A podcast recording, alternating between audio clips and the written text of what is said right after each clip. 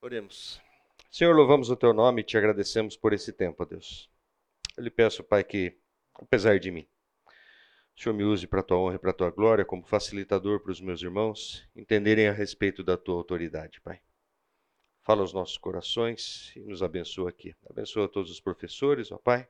Ser com cada um deles, nós, que eles possam realmente se entregar ao Senhor, à tua vontade, te servindo com excelência. Pai, diante de ti também eu coloco aquela situação lá em Israel. Tu sabe todas as coisas, ó Deus, e sei que nada daquilo foge ao teu controle. O Senhor nos dê sabedoria e discernimento para interpretar da maneira correta tudo aquilo que tem acontecido ali, mas que o Senhor abençoe o seu povo, o Senhor abençoe aqueles que te servem ali, independente de raça, de tribo, de religião, o que quer que seja, Pai. Ser com eles, ó Deus, e que o desfecho seja para a tua honra e para a tua glória.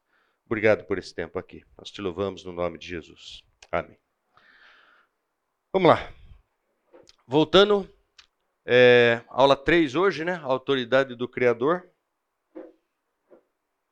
E todo mundo deve falar, nossa, falar da autoridade de Deus, né? É chover no molhado. É verdade. Mas a gente precisa entender algumas coisas a respeito disso. Na aula passada a gente viu essa garotada aqui, né? Os carinha bom aí, gente boa, é, que exerceram autoridade de uma forma ou de outra no mundo. E aí, dentro desse contexto, a gente chegou a algumas conclusões na aula 2 é, a respeito de autoridade. Né? Ou seja, todo mundo exerce autoridade, né? a obediência do ser humano suplanta o cuidado com o próximo. A gente viu no, no experimento de Milgram, né? os 65% de pessoas que chegaram até a voltagem máxima lá, dizendo que estavam fazendo aquilo por obediência, ok? E a gente explorou algumas, algumas questões a respeito, especialmente do experimento, né? E uma das questões que ficou pendente, ou que a gente passou ampassando, é, por ela foi no que a obediência é pautada. Né? Olhando para aquele experimento, é, a gente chegou a algumas conclusões que são três palavras que a gente colocou ali, né? Idolatria, terror e benefício. É, ou seja, foram três itens que a gente levou em consideração. Só fazendo um adendo a respeito das respostas que foram dadas, né? no que a autoridade é pautada.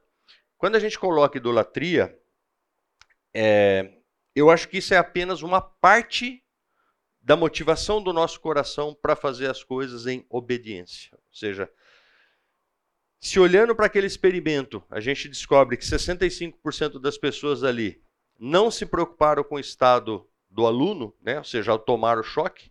Inclusive, não sei quem teve a curiosidade de ver no YouTube essa semana a respeito disso. Nossa, que povo interessado, velho. Só eu e você, Lucas. Você viu, né? Só nós dois temos problema na cabeça. É... Depois que eles eram informados de que aquilo era um experimento e de que o aluno do outro lado não tinha recebido choque e tudo mais, os caras ficavam em desespero. Tipo assim, mas você mandou, mas você mandou, falando para o pesquisador, né? É... E aí eu, eu percebo né, em vários deles vergonha, quando souberam que aquilo era um experimento. E por que da vergonha? Eles não precisavam ter chegado até o fim. Entendeu? E a vergonha que eles têm é assim: cara, por que, que eu fiz isso? Por que, que eu, eu, eu, eu impus um sofrimento a outro ser humano, né? sendo que eu podia falar não? Entendeu? Por que, que eu fiz isso? Então você nota ali que o que está por trás não é simplesmente idolatria. É a tendência do nosso coração, é a no nossa natureza pecaminosa. Entendeu? Ou seja, você está preocupado em fazer a sua parte, em cumprir sua parte. Por isso que é tão fácil manipular. Por isso que Hitler fez o que fez e todos os outros fizeram o que fizeram, porque é fácil manipular, entendeu? Você fala alguma coisa que gera empatia nas pessoas, elas vão seguir. A gente, lembrando também né, da terceira onda, que foi o experimento que foi feito é, nos Estados Unidos, e depois virou filme, e o filme é ambientado na Alemanha, propositalmente. O filme tem um desfecho diferente né, da história real, mas o que a gente vê é que não é só a idolatria. A maldade que está no nosso coração, a nossa tendência a pecar, é que nos leva a fazer esse tipo de coisa. Porque no fim do dia, o que, que aconteceu? O que, que os caras que, os 65% que deram choque até o fim, qual foi a premissa para eles fazerem isso? É quase um sarcasmo. Entendeu? Cara está escutando lá, o cara gritar, o cara falando, não, me solta daqui, me tira daqui, e o cara continua fazendo. A título de ser obediente à autoridade. Ok? Desculpa.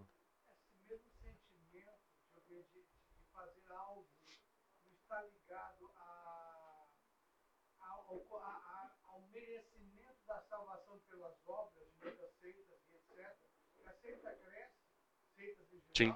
Porque ela impõe ao homem determinados comportamentos que, ele, que o tornam digno de salvação.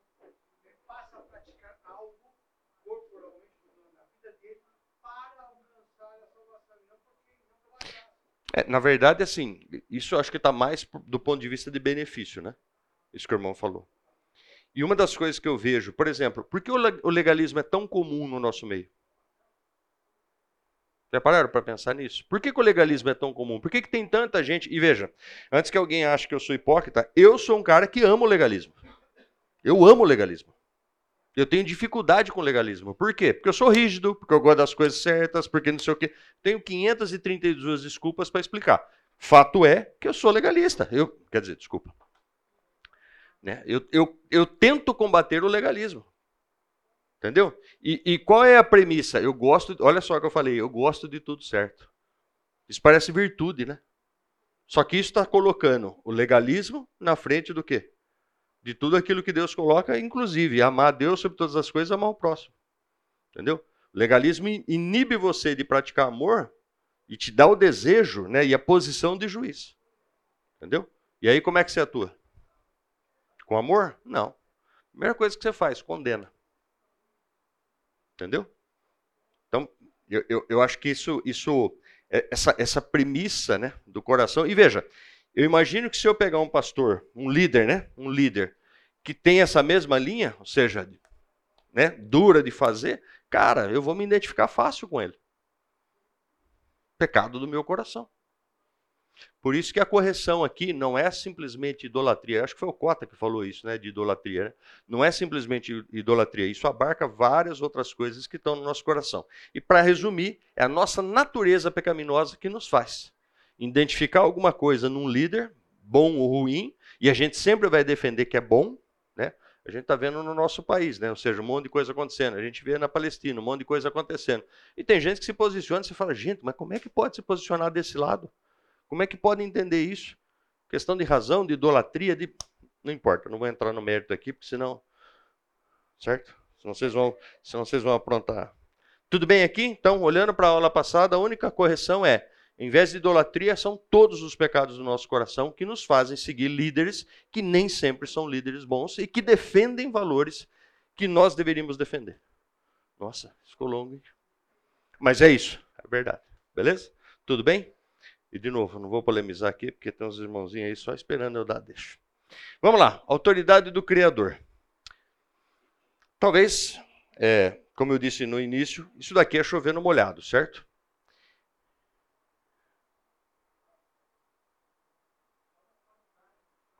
Que, que a gente vai ver hoje?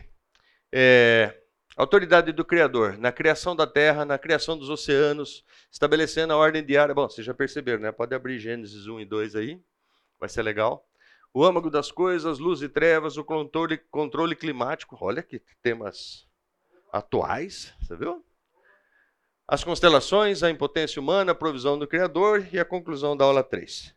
Só lembrando que o nosso objetivo aqui é entender o princípio da autoridade, quem a detém, né? E como é que a gente pode proceder ou deve proceder diante da autoridade. É, muita gente acha que essa segunda frase aqui, ó, como devemos proceder diante da autoridade, é simplesmente obediência, beleza? E lembrem-se, a gente poderia ter obedecido Hitler. Todo mundo naquela época tinha um bom motivo para falar que obedecia o cara, porque o cara era o líder, beleza? Então, é, infelizmente eu esqueci de trazer, e aí o Elcio me deu a feliz ideia de mostrar isso para vocês. Quem conhece a Bíblia em ordem cronológica? Quem não conhece, isso daqui é uma leitura que eu recomendo. E deixa eu fazer um pano de fundo para. Quer dizer, leitura que eu recomendo, leitura da Bíblia, né?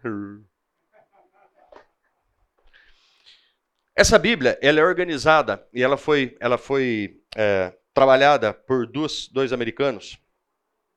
E basicamente o que, que eles fizeram? Não sei se todo mundo sabe, mas a Bíblia, na forma como ela se encontra, ela não está numa ordem cronológica. Beleza? Por exemplo, o livro de Jó, que a gente vai usar aqui hoje, ele é o 18º livro da Bíblia, ok? Só que Jó foi contemporâneo de Abraão. E Abraão está em Gênesis, ok?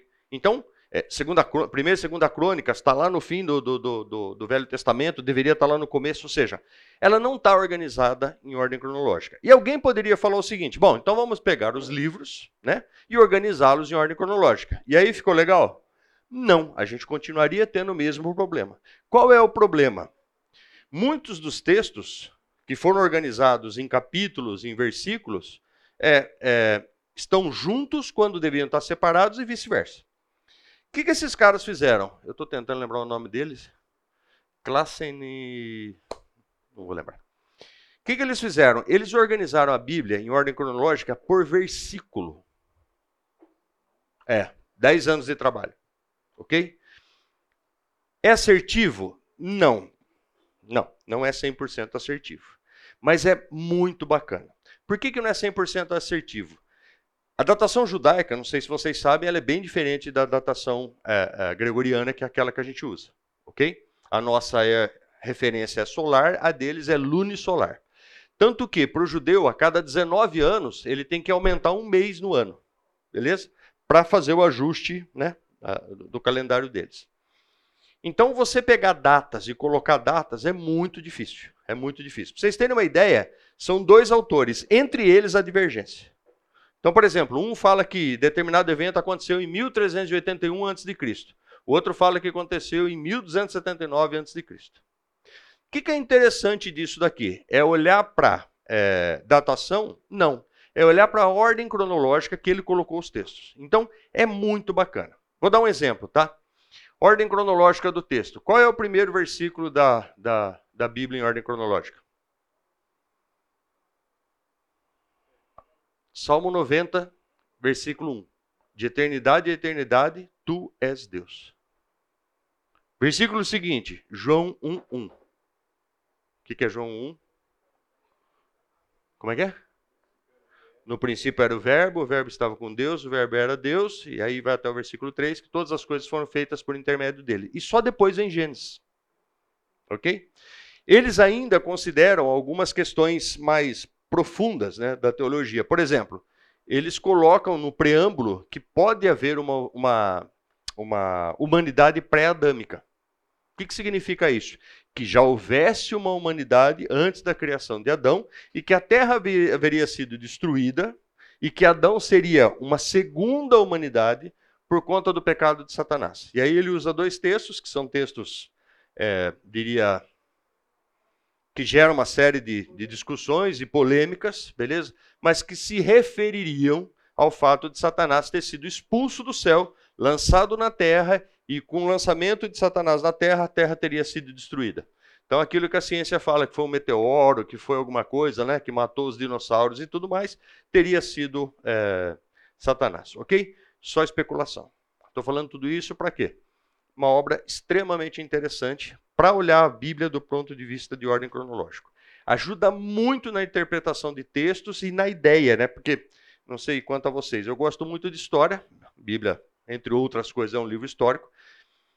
Mas por não estar tá na cronologia, muitas vezes a gente confunde, a gente, né? Você fica, mas peraí, quando é que isso aconteceu? Mas foi essa a ordem que aconteceu e tudo mais? Tudo bem? Então, uma obra que eu recomendo. Mas vamos lá. Boa parte dos, dos teólogos é, divide ah, os atributos de Deus em duas partes: os atributos naturais ou incomunicáveis e os atributos morais e comunicáveis. Beleza? O que, que significa os incomunicáveis? São atributos que só Deus tem. E ele não passou para mais ninguém. É dele. Ok? Da pessoa dele. Quais são esses? Ele é onipotente, tem todo o poder onisciente, sabe de todas as coisas, onipresente, está em qualquer lugar ou em todo lugar. Ele é eterno, ele é infinito, ele é soberano, ele é imutável. Tudo bem? Existem textos que dizem respeito a esses atributos, a gente vai ver alguns deles aqui, como pano de fundo do que a gente vai ver hoje. E os atributos morais ou comunicáveis, que significa isso? Comunicável. Ele deu parte desses atributos para nós, beleza?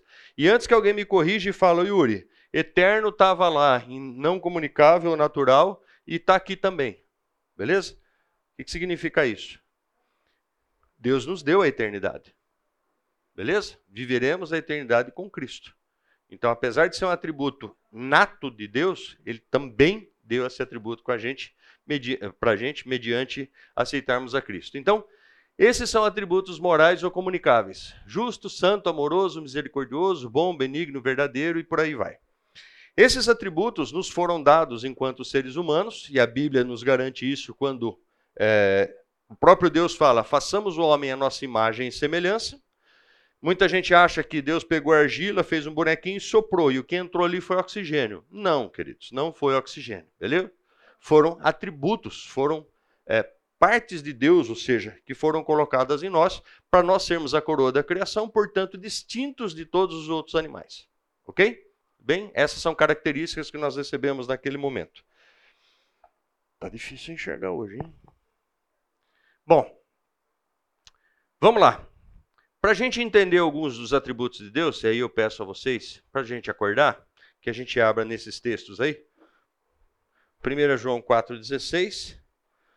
Outro pega João 3,16, outro 1 João 3,1 e Efésios 2,4.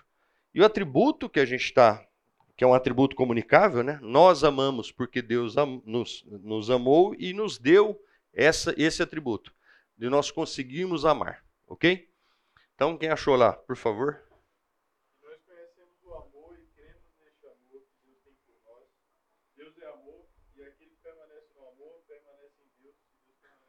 Deus é amor.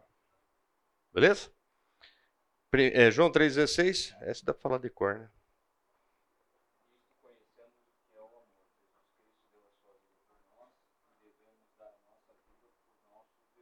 Que texto você está aí, Paulinho? Ah. Não, é João 3,16. Mas tudo bem, isso também fala de amor, né?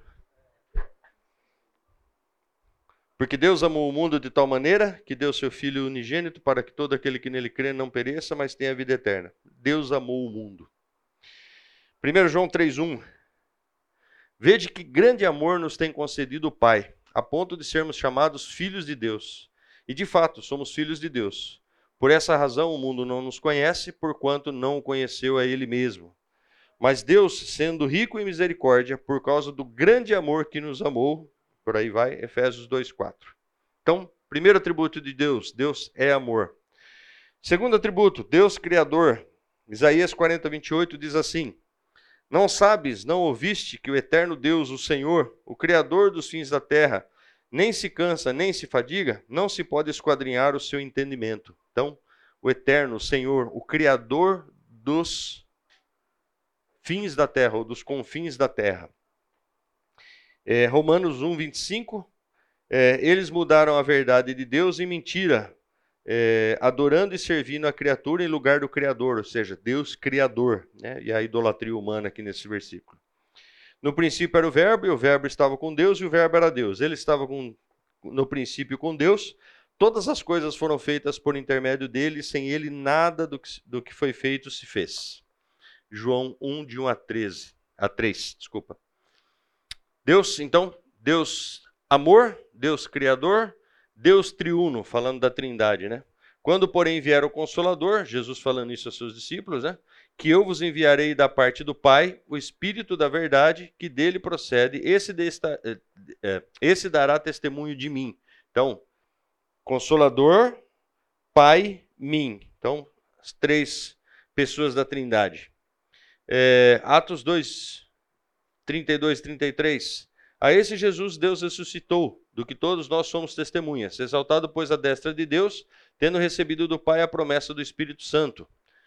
É, e aí, já indo lá para Gênesis, né? 1, 20. Opa.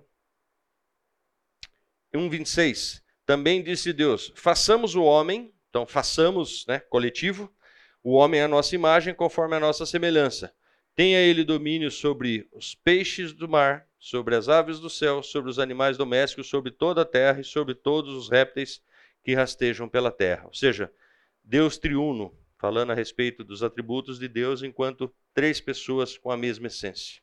Ok? Deus Santo, Êxodo 15, 11.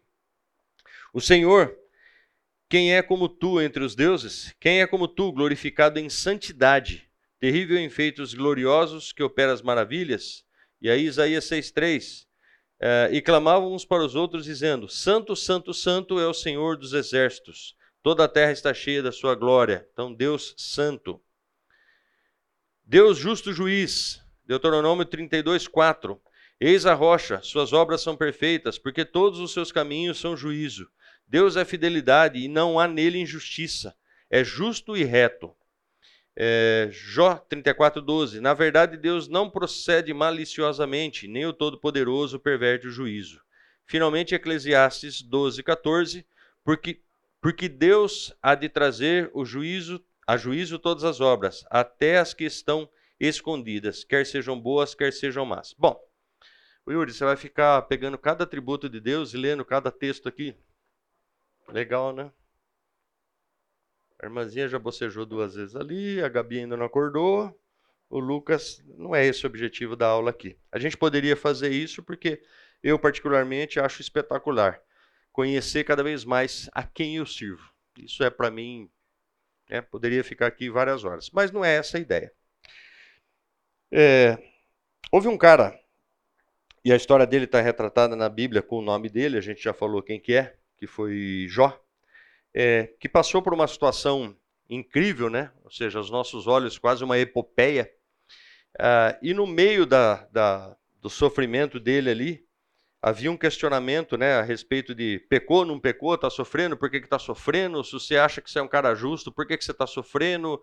Né? E tem três amigão lá, né? ou seja, os caras bacana, né? A mulher dele,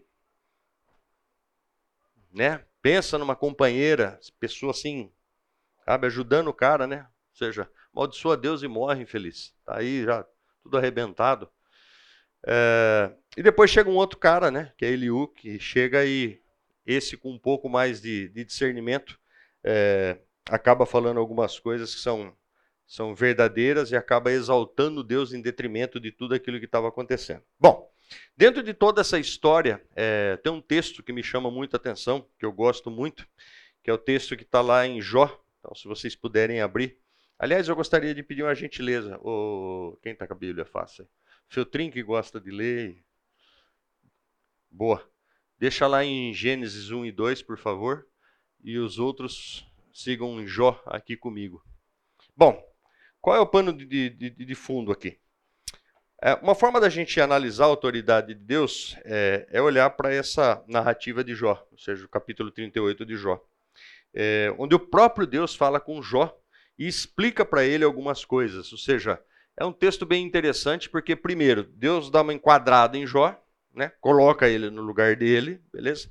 E depois começa a fazer uma narrativa que, na minha, na minha é, finitamente, é mais ou menos a mesma narrativa que Deus fez para o próprio Moisés para escrever o Gênesis. Beleza? Por isso da comparação, da gente ficar com Gênesis 1 e 2 e olhar para isso. Então, Deus tinha escutado muita groselha, né, de Jó e dos amigos dele, né, toda aquela discussão filosófica, não, pecou, não pecou, é, amaldiçoa, e, e Jó continua ali é, firme e forte. É, é, e é interessante a gente ver né, que, que é, Jó, é, teoricamente, sofria as consequências, à, à, vista dos amigos, né, consequências do pecado ou dos pecados dele, e a gente vai descobrir que não é nada disso. Nessa, nessa tratativa aqui, eu levantei alguns outros textos é, é, bem interessantes que vão falar a respeito da autoridade, mas vamos primeiro olhar para o capítulo 38, é, e não se preocupem, eu dividi isso aqui para gente, a gente olhar. Bom, então, o capítulo 38 começa dizendo: depois disto, ou seja, de ouvir todo, né, toda a filosofia humana do, de Jó e seus amigos, o Senhor, do meio de um redemoinho, respondeu a Jó.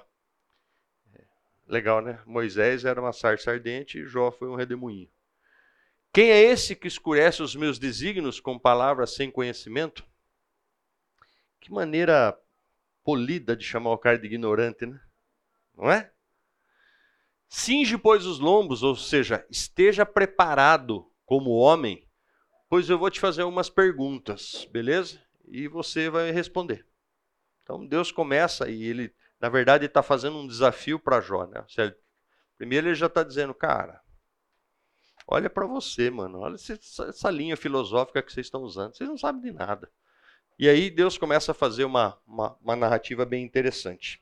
A respeito da autoridade, né, nesse princípio, eu coloquei alguns textos. Um deles, Hebreus 6,13, que diz assim: Pois quando Deus fez a promessa a Abraão, visto que não tinha ninguém superior por quem jurar, jurou por si mesmo. Ou seja, é, na, na, na autoridade de Deus, ele olha e fala: Bom, não tem ninguém, né? Tenho que jurar por mim mesmo. Gênesis 17:1 Quando atingiu Abraão a idade de 99 anos, apareceu-lhe o Senhor e lhe disse: Eu sou o Deus Todo-Poderoso, falando né, da onipotência de Deus. Anda na minha presença e ser perfeito. O próprio Deus falando de santidade. Marcos 10, 27, falando, Jesus falando, né? É, Jesus, porém, fitando neles o olhar, disse: Para os homens é impossível, contudo, não para Deus, porque para Deus tudo é possível. E finalmente, João 1, 4, 1 João 4,4: Filhinhos, vós sois de Deus e tendes vencido os falsos profetas, porque maior é aquele que está em vós do que aquele que está em Deus. Então, usando esses textos aqui para falar, Deus começa essa discussão com Jó e é, certamente Jó, por servir ao Senhor, já, como ele bem vai, vai falar lá no fim, ele já tinha ouvido falar como nós, né, ou seja, a respeito de Deus. Então, ele tinha noção da autoridade de Deus, não sabia porque estava passando por aquilo, mas se negou né, a ter uma atitude é, de falar contra o Senhor, como haviam sugerido para ele. E aí a gente começa a fazer a nossa, a nossa análise aí. Jó, onde você estava quando eu lançava os fundamentos da terra? Né, primeira pancada. Dize-me se tens entendimento. Quem lhe pôs as medidas, se é o que o sabes? Ou quem estendeu sobre ela o cordel? Sobre que estão fundadas as suas bases? Ou quem lhe assentou a pedra angular, ou seja, o fundamento? Quando as estrelas da alva juntas alegremente cantavam e rejubilavam todos os filhos de Deus? O que Deus está falando aí? Cara, a respeito da criação, como ele criou. E ele está questionando Jó. Você sabe como é que foi criado, Jó? Você sabe quando é, como é que eu, eu, eu achei bem interessante, né? Porque está falando de engenharia, né? Quem tem, quem tem, tem algum engenheiro aí? Medidas, e está falando inclusive do prumo, né? Ou seja, estender o cordel. O cordel é aquela linha, né? Para né? ver se, o, se, o, se a parede está retinha ou se o, o piso está sendo feito, né? Aquela linha de, de, de, pedreiro. Como é que chama aquilo? Cordel mesmo até hoje? Hã? Prumo, obrigado. Nada como alguém que. Oi? Vertical prumo?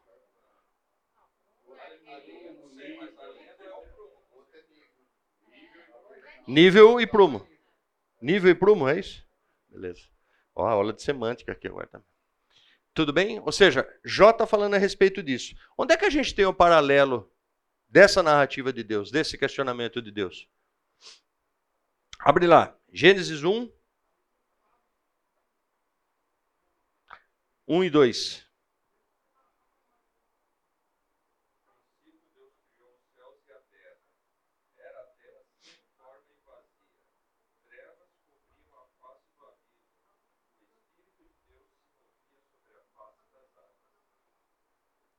Que, que ele está falando aí? Quando eu lançava os fundamentos da terra, está lá, narrativa de Gênesis. Terra era sem forma e vazia. Beleza? E Deus começa a construir. Quem puder, por favor, Jeremias 10, 12. Vai, Paulinho, você que está ligeiro aí. Outra pessoa, Lima, Provérbios 2, 6. Jeremias 10, 12. E alguém mais, Salmos 111, 10. Vai lá, Paulinho, Jeremias 10, 12. Mas foi Deus quem fez a terra com o seu poder, firmou o mundo com a sua sabedoria e estendeu os céus com o seu entendimento. Ou seja, o Senhor fez a terra pelo seu poder, estabeleceu o mundo por sua sabedoria e com a sua inteligência estendeu os céus. Quando ele questiona isso, ele mesmo já respondeu lá em Jeremias. Quem fez? O Senhor, com a sua inteligência e com a sua sabedoria. É, Provérbios 2,6. Ou seja, se a gente olhar lá para a criação em Gênesis, que, qual é a narrativa? Que que Deus, qual o papel de Deus na criação? Óbvio, criador, é, né? Mas como é que acontece? Qual é a narrativa lá de Gênesis? Disse Deus: haja luz.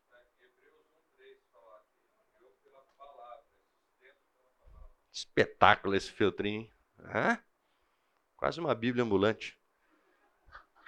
Entendeu? Pela palavra. E qual a ideia que se tem de olhar essa narrativa? Deus ordena e alguém executa. Não? Deus ordena e acontece. Ou seja, palavra e sabedoria de Deus. Ok? Salmo 111, 10.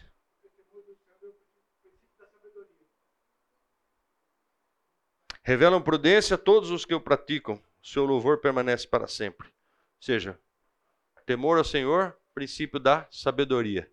Deus questionando Jó, o que, que ele está dizendo ali? E aí, bonitão? Onde você estava quando eu estava fazendo as coisas? E quando a gente olha a narrativa, se a gente seguir, seguir Gênesis, né, a gente vai ver exatamente Deus se colocando como criador da terra. Então, primeiro ponto da autoridade de Deus, criador. Beleza? Pertencimento e autoridade dele, pertencimento, né, a ele, por quê? Todos, tudo foi feito por ele, absolutamente tudo. OK? Por isso ele é criador e proprietário de tudo. Segundo, a criação dos oceanos. Então ele está falando no versículo anterior, né? E rejubilavam todos os filhos de Deus? Ou quem encerrou o mar com portas quando irrompeu da madre, ou seja, quando veio da mãe? Quando ele pus as nuvens por vestidura e a escuridão por fraldas? Quando quando eu lhe tracei limites e lhe pus ferrolhos e portas, e disse: Até aqui virás e não mais adiante, e aqui sebrará o orgulho das tuas ondas. Olha que coisa interessante, né? Deus estabeleceu o limite das ondas. Deus estabeleceu. É isso que está dito aqui. Vamos lá. Logo. Está vendo? Gênesis 1, 9 e 10. Feltrin.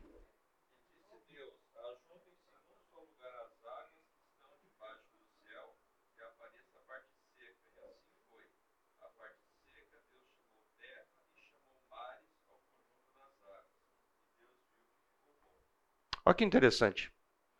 Que Deus está questionando Jó foi exatamente como aconteceu. Ou seja, não é hipotético o que Deus está fazendo. Criação dos oceanos. Deus estabelece limite e separa as coisas. Ok? Ou seja, coloca limites, coloca, como ele falou, né? Portões e ferrolhos. Não, portas e ferrolhos. Depois a gente escuta a ciência falando, né, que Deixa pra lá, vamos falar de ciência. É, é pseudociência, boa. Vamos lá. Continuando a respeito de Jó, autoridade do Criador, estabelecendo a ordem diária. Eu coloquei a ordem diária por quê? Né? O dia como conhecemos, dia e noite como conhecemos, o ciclo e por aí vai. Acaso desde que começaram os teus dias, deste ordem à madrugada, ou fizeste a alva saber o seu lugar, para que se apegasse às orlas da terra e, dessa, e desta fossem as, os perversos sacudidos? A terra se modela como barro debaixo do selo, e tudo se apresenta como vestidos. Dos perversos se desvia a sua luz, e o braço levantado para, para ferir se quebranta. Olha lá para Gênesis 1, 14 a 18, por favor. E alguém, Paulinho, Salmo 19, 2, por favor.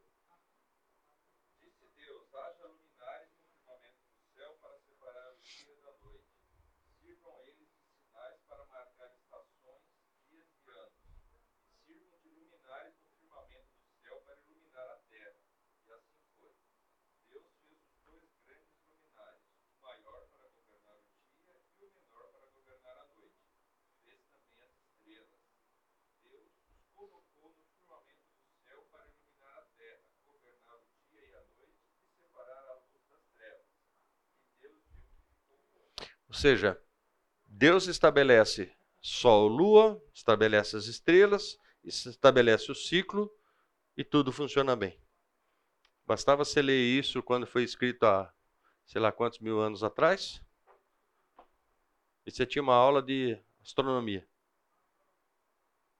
Perfeito? Ou seja, Deus sendo criador ou exercendo a autoridade dele na criação da ordem diária. Depois, eu coloquei aqui como âmago das coisas, porque ele começa a questionar: acaso entrasse nos mananciais do mar, ou seja, da onde surge o mar, da onde procede o mar, ou percorreste o mais profundo do abismo? Porventura te foram reveladas as portas da morte, ouviste essas portas da região tenebrosa? Tens ideia nítida da largura da terra? Diz-me se o sabes.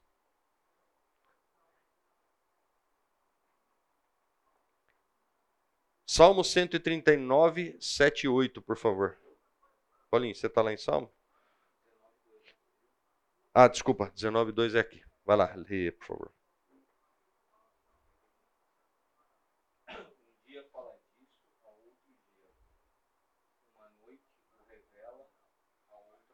Ou seja, ele falando a respeito do ciclo, né? Dia a dia, noite a noite. Salmo 139, 7 e 8. Lima, Provérbios 16, 3. O cara está em Provérbios hoje. E quem pode? Salmos 33, 13 a 15. 7 e 8.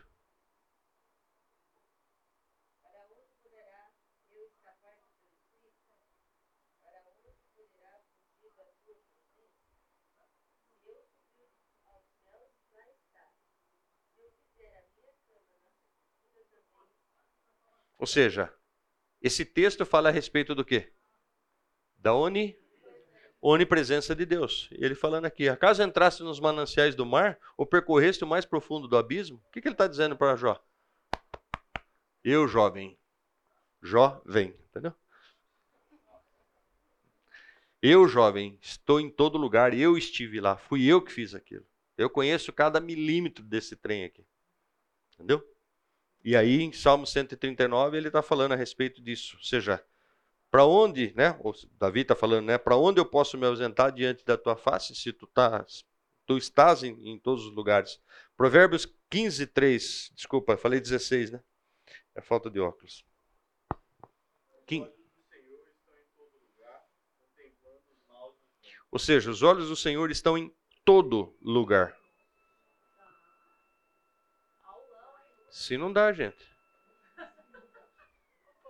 Isso é frustrante. Vamos só terminar o último versículo aqui. Salmos 33, de 13 a 15.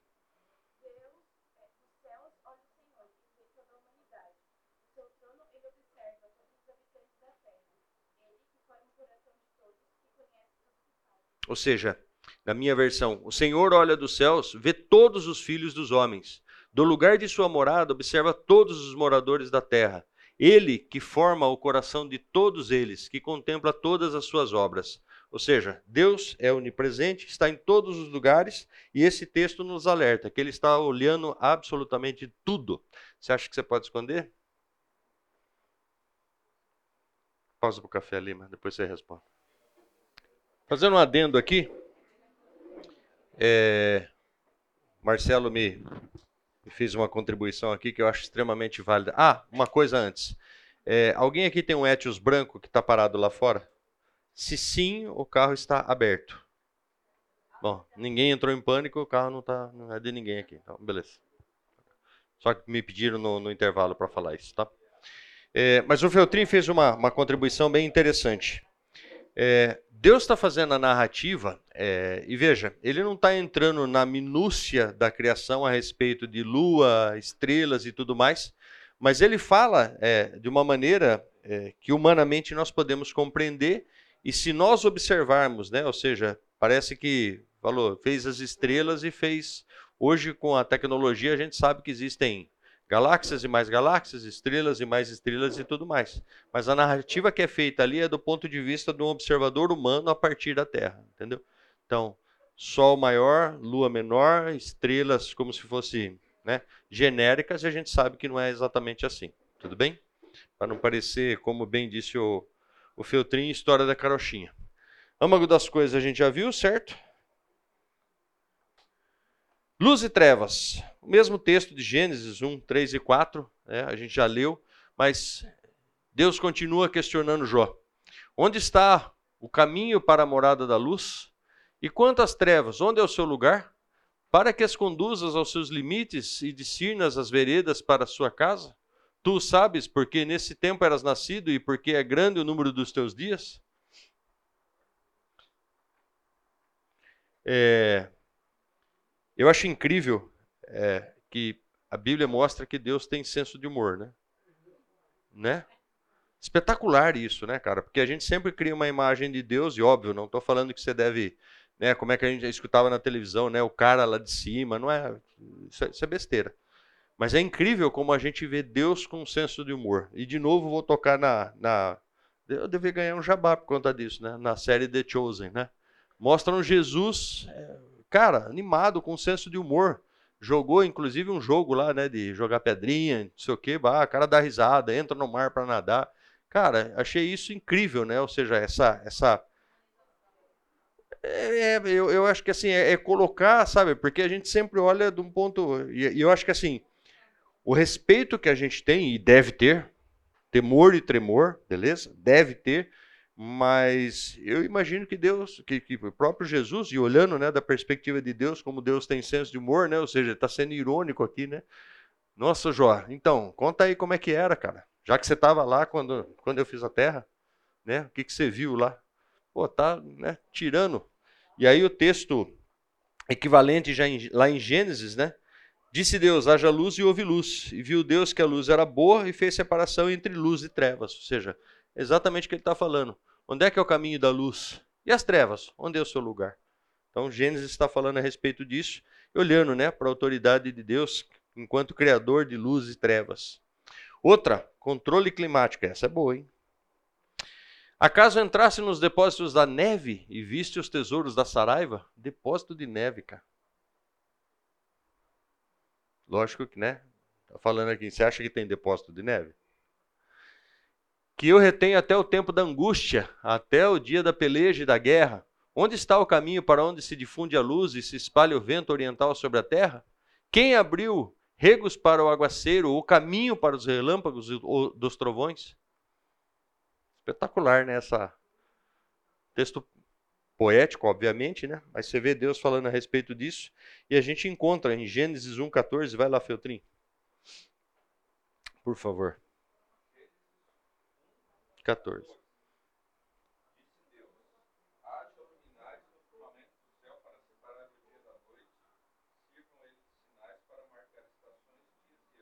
Aí a gente falando de controle climático, né? Ou seja, o que, que estabelece estações, dias e anos? Ou seja, a referência, né? Deus fez isso, fez dessa forma, fez com essa separação. Olha a autoridade de Deus, cara. É Ele que estabeleceu tudo isso. Seja, não é acaso, não é porque, ah, não, mas a rotação, mas foi Ele que fez, cara. Ele que sustenta. E a gente vai ver um pouco disso lá para frente. Ainda sobre o controle climático, né? Porque na verdade o texto vai até o 30. É, voltando. Quem abriu regos para o aguaceiro, água ou o caminho para os relâmpagos dos trovões, para que se faça chover sobre a terra onde não há ninguém, e no ermo em que não há gente, para descedentar a terra deserta e assolada, e para fazer crescer os renovos da erva? A chuva tem pai? Ou quem gera os, as gotas do orvalho? De quem, de que ventre procede o gelo? E quem dá a luz à geada do céu? As águas ficam duras como a pedra e a superfície das profundezas se torna compacta. Opa, desculpa. Ou seja, aqui falando a respeito do. Ah, tem o 33, eu que não vi. É, ou seja, de novo, Deus falando a respeito da. Opa, acho que eu avancei uma, né? É até aqui, desculpa. Falando sobre o controle climático, a gente viu aí ele estabelecendo as regras. Agora, as constelações, aquilo que o Feltrin estava falando. Ou poderás tu, tu atar as cadeias do sete estrelo, ou soltar os laços do Órion, ou fazer aparecer os signos do zodíaco, ou guiar a ursa com seus filhos? Sabes tu as ordenanças dos céus? Pode estabelecer a sua influência sobre a terra? Signos do zodíaco. Quer dizer que a Bíblia fala então sobre astrologia, fala sobre. É isso? O que, que são signos do zodíaco? Gente, está na Bíblia isso, tá? Não fui eu que inventei, não. Se alguém é novo na fé ainda não entendeu, signos do zodíaco o que são? Quem dá uma explicação assim? São as constelações que existiam no céu, apareciam de maneira sazonal e o povo usava para se orientar com, com, relação à direção geográfica, mas também para marcar tempo. Então, ele está falando de algo que que ele está falando aí? Não é para você pegar, pegar, o jornal amanhã cedo e olhar, tá? Seu, seu signo, tá? O que, que vai ter lá para o seu dia. Até porque sempre aquilo lá fala a mesma coisa. Não, hoje vai ser seu dia, hoje vai ser top, hoje vai ser. É quase uma, uma, uma teologia da prosperidade, né? É. Se é que existe, né? Signos do zodíaco, ou seja, as constelações, eles desenhavam, né? Eles faziam desenho para entender, mas peraí, qual a orientação? Para onde eu vou? Não tinha GPS, não tinha Google Maps, não tinha nada, eles se orientavam normalmente pelas estrelas quando eles viajavam à noite. Então, signos são sinais, para quem não sabe, né? Ok? Tudo bem? Vamos lá, Gênesis 1, 14 a 18. A gente vai ler de novo o 14, mas vai até o 18 agora. Feltrins, É, ele estava procurando né, no Google o que, que é signo do zodíaco. Cadeira. Ó, a Raquel falou, não duvida.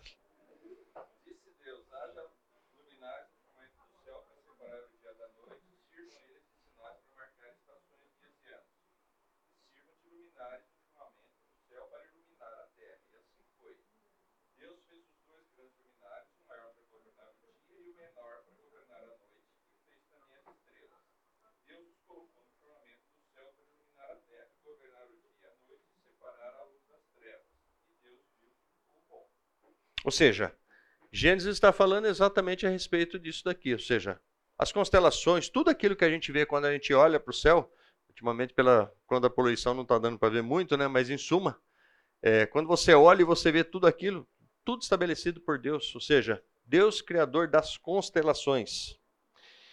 E aí a gente vai para o final do texto, do capítulo 38 de Jó, e eu coloquei a impotência humana. Aí Deus começa a dar uma intimada, né? Ou como diria lá no interior, uma catracada em Jó. Tipo assim, Jó, podes levantar a tua voz até as nuvens, para que a abundância das águas te cubra? Ou ordenarás aos relâmpagos que saiam e te digam: Eis-nos daqui? É... Quem pôs sabedoria nas camadas de nuvens? Ou quem deu entendimento ao meteoro? Quem pode numerar com sabedoria as nuvens? Ou os odres dos céus? Quem os pode despejar? Para que o pó se transforme em massa sólida e os torrões se apeguem uns aos outros? Feltrin, Gênesis 1, 27.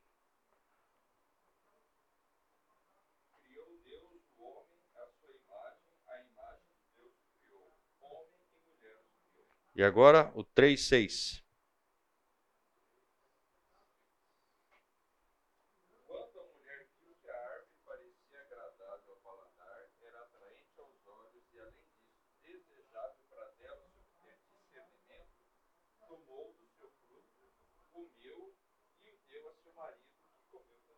Por que, que eu coloquei esses dois textos? Ou seja, Deus nos fez a imagem e semelhança dele e depois o texto que fala a respeito da queda.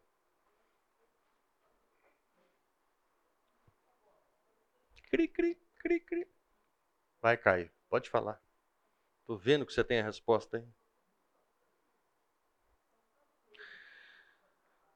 Quando Deus está questionando Jó, ou seja, primeiro é, ele fala para Jó, né? Ou seja, escutei um monte de groselha que vocês falaram, beleza? E agora vamos falar sério lá. Se prepara aí, tá? Tipo, estuda aí um pouco, depois a gente conversa. E Deus começa a questionar Jó. Uma das coisas que Deus está fazendo, e eu acho incrível é, olhar para esse texto, porque, como eu falei no início, né? Parece que a narrativa que, ele, que Deus faz em Jó é a narrativa que ele fez para Moisés escrever o Gênesis. É, ou seja, porque Moisés não estava lá. Para quem não sabe, cronologia, tá? Moisés não estava lá. Moisés escreveu boa parte das coisas que ele escreveu sem ter vivido aquilo. Ele veio depois. Vamos lembrar, né? Muito depois, aliás. Entendeu? E essa narrativa para Jó é exatamente a, a, a, paralela à narrativa da criação. Tanto que a gente, você vê que a gente está indo e voltando nos textos justa, justamente para entender isso. Só que aqui a gente chega num momento onde Deus está, né, ou seja, como eu disse, está dando uma dura em Jó e falando assim: então, Jó, e aí, cara? Você pode levantar a sua voz? Você pode falar alguma coisa? Como é que funciona isso? É, quem que é você na fila do pão, como diríamos hoje em português claro? E aí eu coloquei esses dois textos de Gênesis, o primeiro deles falando que nós fomos criados à imagem e semelhança de Deus, e para quem não lembra, o próprio Deus falou o que para a gente? Falou para a gente, é bom, hein? Você podia estar no lugar de Adão. Você poderia estar no lugar de Eva. Eu falo isso para os adolescentes. Eu falo, se não fosse Adão e Eva lá, se fosse Yuri e Silvia, para não expor ninguém aqui. Fala para você, acho que eu tinha feito uma vitamina com a fruta ainda. Entendeu? Ia fazer uma caca muito maior do que eles fizeram, certamente. Entendeu? Então, obrigado. Mulher virtuosa, quem a encontrará? Obrigado, Lucineide. Entendeu? Gente, eu esqueci semana passada, então se vocês puderem, coloca a presença de hoje, de semana passada. Quem estava aqui, obviamente. Beleza? Mas eu coloquei esses dois textos justamente porque a gente olhar para a autoridade de Deus, a gente olhar que Deus nos deu autoridade. Vamos lembrar, né? É, brinca... Não vou fazer a brincadeirinha, né? Do homem da nome aos animais. Você que fez, né? É. Foi você. Tá gravado na minha mente. Você estava, Lucas, o dia que ele falou? É, então. Quando Deus deu autoridade ao homem, ou seja, fez a imagem e semelhança, ou seja, nós tínhamos os atributos de Deus, e o pecado vem e tira né, uma parte disso. A gente continua sendo a imagem de Deus, mas a gente perde a semelhança com Deus por conta do pecado. Certo? E a gente não exerce mais o domínio que Deus deu para a gente. Ok? Então, isso que eu coloquei sobre a impotência humana, ela é resultado do pecado. As coisas não são mais do jeito que deveriam ou que eram quando Deus nos fez a imagem e semelhança dele. Nós perdemos a semelhança. Quando é que a gente recupera a semelhança? Quando a gente aceita Cristo e passa a viver de novo em comunhão com Deus. A gente recupera a semelhança. Não ela na sua plenitude, óbvio, né? porque o pecado continua incrustado no nosso corpo, beleza? Mas a gente recupera parte da semelhança que a gente tem com Deus, inclusive a respeito da santidade. Tudo bem? Seguindo, autoridade do Criador, né? Estou falando aqui sobre a provisão. Então, Deus continua. Jó, caçarás porventura presa para a leoa? Ou saciarás a fome dos leõezinhos? Quando se agacham nos covis e estão à espreita nas covas? Quem prepara aos corvos o seu alimento? Quando seus pintainhos gritam a Deus e andam vagueando por não terem que? Oh, ficou bom, hein? Por que, que cortou o texto? Por não terem que? Abre lá, Jó 38. Quem que abre, por favor? Só para a gente completar o. Jó 38. Por não ter o que comer? Você falou pela, pela, pelo óbvio ou você falou pelo texto? Beleza. Por não terem o que comer. E aí, olha que interessante, né? Provisão do Criador. O que, que Deus está falando? Leão, passarinho, corvo, ou seja, eles comem por quê? Quem? Como é que você sabe?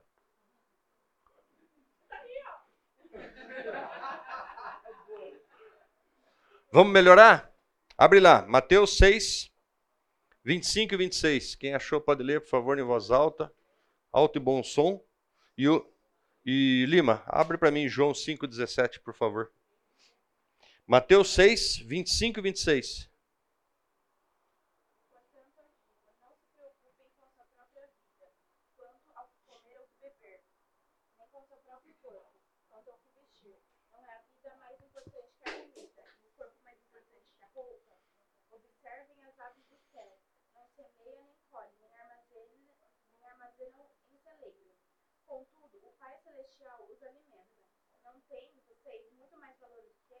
Ou seja, Deus está falando isso daqui para Jó, e olha o que Jesus fala lá no Sermão do Monte.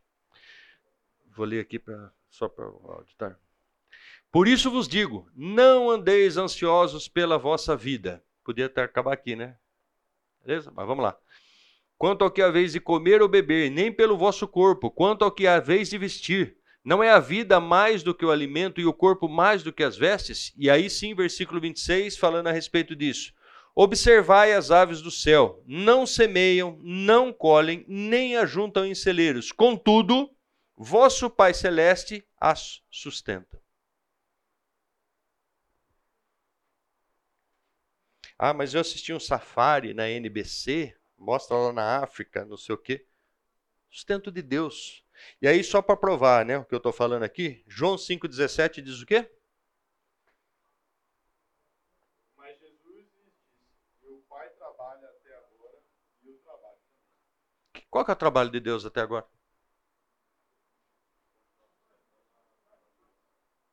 Ou seja, manter as coisas funcionando. Né?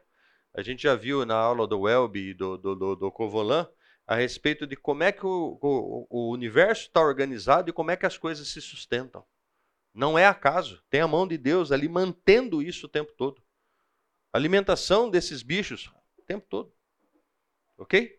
Então, notem, qual é a premissa aqui, olhando para tudo isso? Deus Criador. Autoridade de Deus estabelecida em primeiro plano, porque Ele é o que constrói todas as coisas. Todas as coisas são de acordo com a inteligência de Deus, de acordo com o desejo de Deus, de acordo com a diretiva de Deus, e as coisas assim se mantêm, por mais que a gente creia que não. Certo? Que o futuro nos reserva, né? Vamos lá. Algumas conclusões. Primeira delas, o Senhor detém toda a autoridade, seja por ser criador, seja por sua onipotência, onipresença e onisciência. E aí, Salmo 92 diz assim: Antes que os montes nascessem e se formassem a terra e o mundo, de eternidade a eternidade, tu és Deus. Primeiro versículo da Bíblia em ordem cronológica, como eu falei lá no início, tá? Correção, não é o 91, é o 92.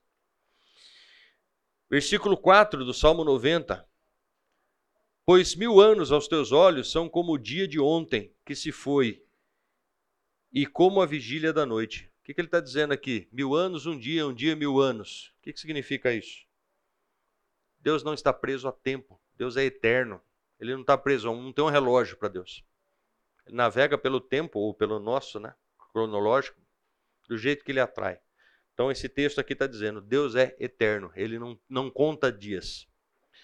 Salmo 8, 3 e 4, que pode ser paralelo, Salmo 144, 3. Quem achou aí?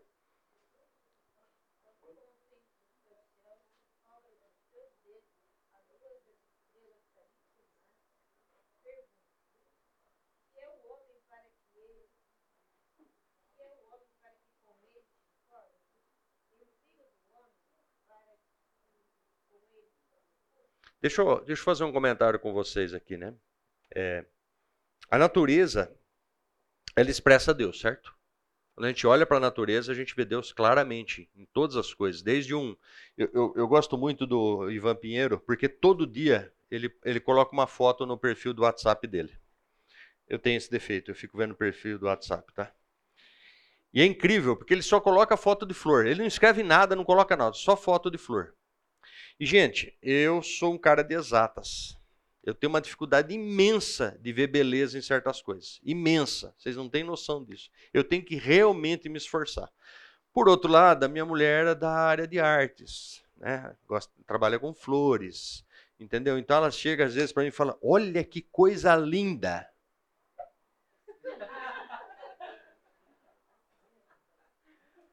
Aonde? Entendeu? Aonde? Essa flor, amor, ah. Cara, eu tenho que me concentrar. Só que, confesso, tá? Cara, é espetacular quando você olha determinada coisa na, na natureza. E infelizmente, né, no dia a dia, na correria, eu tenho muita dificuldade de fazer isso sem pensar. Me imagina pensando. Às vezes eu estou na estrada e às vezes a gente está indo para algum lugar, né? O Gabriel aqui vive lá na selva de pedra de São Paulo, veio para cá, andei com ele aqui, estrada da roda, não sei o quê, e ele encantado. Cara, que legal isso aqui. Subi lá na rotatória da, da Unicamp, nossa, olha, dá para ver tudo, olha quanto verde que tem, cara. E tipo, eu falando, é legal, né? Mas, entendeu? Agora, por que, que eu estou falando isso? Nós temos dificuldade de olhar para a natureza e entender o que Deus fez, não simplesmente porque foi Ele que fez, mas a autoridade com que Ele fez, o poder que Ele tem para fazer tudo aquilo. Não sei se vocês sabem, é, existem coisas na, na, que a pseudociência tenta explicar até hoje. Né? Uma delas que me chama muito a atenção na área de biologia é quem, quem, sabe, né, quem já viveu, especialmente né, os que têm mais idade aqui, você, colocar, você comprava bomba para tirar água de poço, né? Entendeu? Vocês não sabem, eu só aprendi a usar xícara quando eu casei com a Silvia, tá? Para mim era só copo de requeijão. Então, sou um cara bruto lá de trás. E a gente olha para bomba, né, de sucção, bomba de, né, quem, quem gosta de engenharia dessas coisas, é, a bomba mais perfeita encontrada até hoje no universo é uma bomba que está dentro de uma célula humana. Procurem a respeito disso. É a bomba mais perfeita que existe. Que ela faz o quê? Ela traz aminoácido para dentro da, da, da, da, da célula. Cara, a nível celular, não consigo ver com o olho. Não dá para ver a olho nu. Dá para entender o negócio? Quem fez? Acaso. Né? A, a sopa lá, o Luca, né? né? Desculpa, Luca, não é você, tá? Beleza? A sopa lá de, de, né? de, de células que tinham, que de, determinadas condições de temperatura e pressão se tornaram pluricelulares e viraram asneira. Que asneira. Deus que fez, cara. Fez tudo perfeito, do detalhe até a coisa mais, sabe, incrível que você possa ver, Deus que fez. E muitas vezes, e eu confesso o meu pecado, tá bom, amor? Eu vou prestar mais atenção nas flores. Só que não. É, tá ali revelado quem é Deus, cara. Aquilo é revelação de Deus e foi feito pra gente, sabe? Para você. Cara, vai deixar de trabalhar amanhã e ficar olhando pra flor, hein, gente? Beleza? Beleza? Mas a gente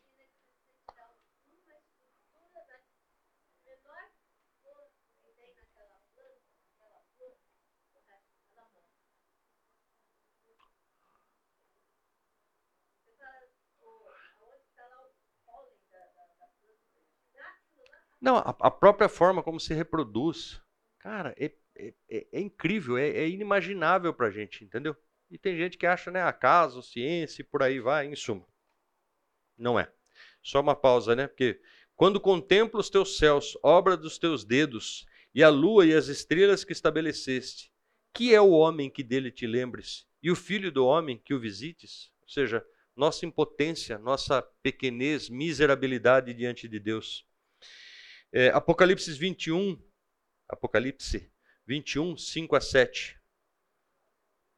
E aquele que está assentado no trono disse: Eis que faço novas todas as coisas.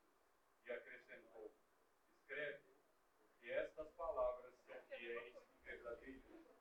Disse-me ainda. Calma, calma, calma. Eu ia fazer a piadinha a hora que você acabasse o. Mas a irmãzinha tá da ansiedade ali, falou: gente, achei que ligaram uma caixa de som, que foi. Que voz. Não sei se vocês estão sabendo, Cid Moreira já está nas últimas. Entendeu? Desculpa, comece do começo. Só a ressalva: amigos a gente escolhe, você está sendo revisado.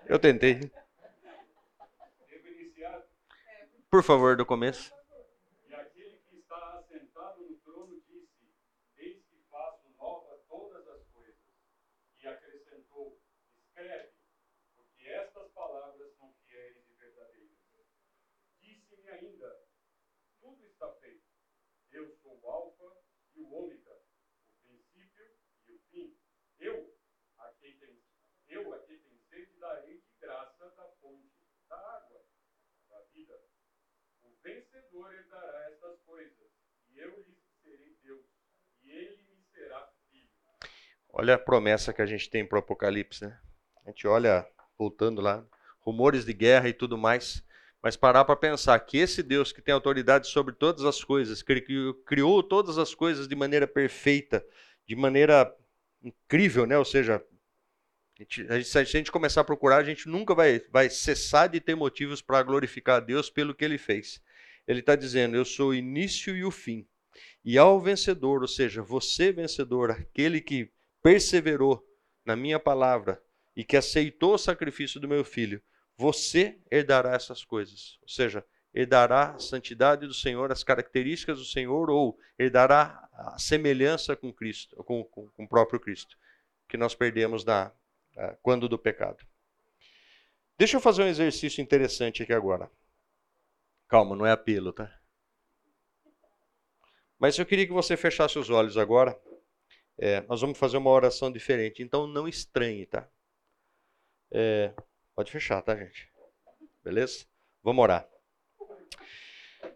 Senhor, os céus proclamam a glória, a tua glória, e o firmamento anuncia as obras das tuas mãos. Um dia discursa outro dia, e uma noite revela conhecimento a outra noite. Não há linguagem, nem há palavras, e deles não se ouve nenhum som. No entanto, Senhor, por toda a terra se faz ouvir a sua voz, e as suas palavras até os confins do mundo. Aí pôs uma tenda para o sol, o qual, como noivo, que sai dos seus aposentos, se regozija como herói, a percorrer o seu caminho. Principia numa extremidade dos céus, e até a outra vai o seu percurso, e nada foge ao seu calor. A lei, a tua lei, Senhor, é perfeita e restaura a alma. O teu testemunho, Senhor, é fiel e dá sabedoria aos simples. Os teus preceitos, Senhor, são retos e alegram o coração. E, e o teu mandamento é puro e ilumina os olhos. O teu temor é límpido e permanece para sempre. Os teus juízos são verdadeiros e todos igualmente justos. São mais desejáveis do que o ouro, mais do que muito ouro depurado, e são mais doces do que o mel e o destilar dos favos. Além disso, por ele se admoesta o teu servo em os guardar, a grande recompensa. Quem há que possa discernir as próprias faltas? Absolve-me das que me são ocultas. Também da soberba, guarda o teu servo. Que ela não me domine, então serei irrepreensível e ficarei livre de grande repreensão as palavras dos meus lábios e o meditar do meu coração sejam agradáveis na tua presença, Senhor, rocha minha e redentor meu. Em nome de Jesus. Amém. Dez minutos de lambuja, gente. Vamos lá. Conclusões da aula 3. Então a gente viu esses textos. Por que, que a gente está olhando, e aí voltando lá no início, né? Qual é a ideia da gente olhar para a autoridade de Deus? Próximo passo, a autoridade de Cristo, a autoridade de Adão. Por que a autoridade de Adão? Contexto é: Deus criou todas as coisas, passou o bastão para Adão. Adão cai e passa o bastão para Satanás. Cristo vem e toma o bastão, ou seja, retoma o bastão e faz com que todas as coisas sejam é, regeneradas. Ok? Tudo bem? Perguntas, dúvidas, questões? Pode falar, Kai. Não quer? Nada? Gente, bom domingo. Até domingo que vem. Então, agora vocês têm 10 minutos para confraternização, para comunhão.